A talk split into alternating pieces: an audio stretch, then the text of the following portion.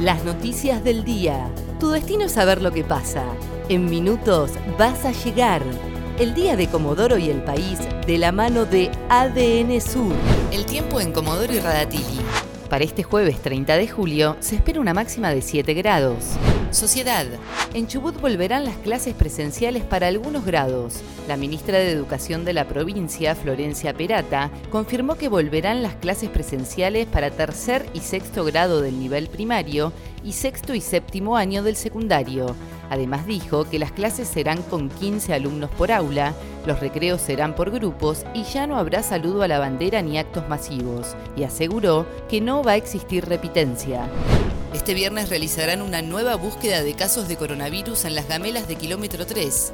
El trabajo se hará luego de la confirmación de un total de seis casos positivos en el lugar. Según confirmó el ministro de Salud Fabián Puratich, se logró consensuar con algunas familias que se habían negado a ser testeadas el domingo pasado.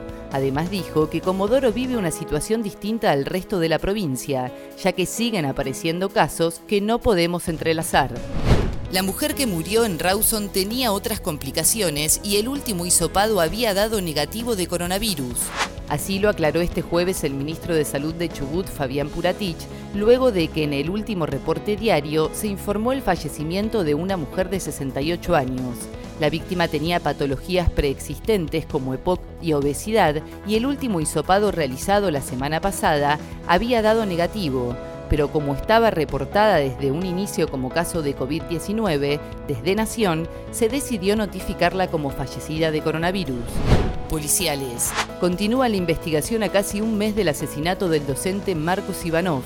La fiscal que interviene en la causa, Cecilia Codina, aseguró que continúan las pericias pero que hasta el momento no hay elementos para esclarecer el hecho y consideró que el móvil fue un robo. El próximo 3 de agosto se cumplirá un mes de la muerte de Ivanov, quien recibió al menos dos disparos a bordo de su auto en el Máximo Básolo. Nacionales.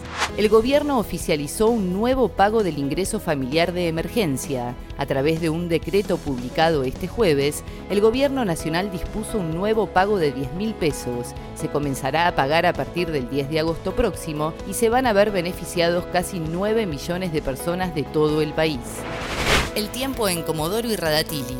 Para este jueves 30 de julio se espera una máxima de 7 grados. ADN Sur, tu portal de noticias, www.adnsur.com.ar